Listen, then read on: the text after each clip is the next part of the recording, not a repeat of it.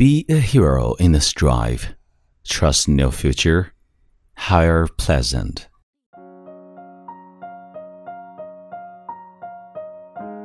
Hi，朋友，欢迎收听英语美文朗读，我是你的朋友孟飞 Phoenix。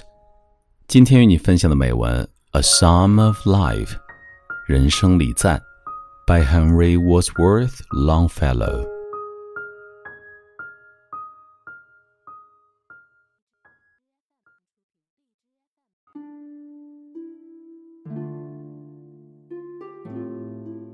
A Psalm of Life. Tell me not in mournful numbers, life is but an empty dream. For the soul is dead that slumbers, and things are not what they seem. Life is real, life is earnest, and the grave is not its goal. Dust thou art to dust returnest was not spoken of the soul. Not enjoyment and not sorrow is our destined and our way, but to act. That much tomorrow find us farther than today.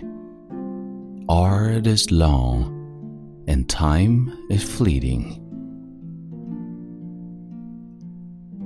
And our hearts, though stout and brave, still like muffled drums, are beating funeral marches to the grave.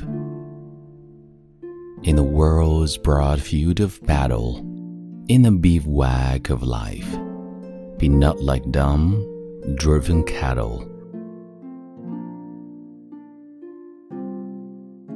Be a hero in the strife Trust no future, however pleasant. Let the dead past bury its dead. Act, act in the living present. Heart within and God overhead. Lives of great men all remind us. We can make our lives sublime, and departing leave behind us footprints on the sands of time. Footprints that perhaps another, sailing over life's solemn main, a forlorn and shipwrecked brother, seeing shall take heart again. Let us then be up and doing, with a heart for any fate Still achieving, still pursuing, learn to labor and to wait.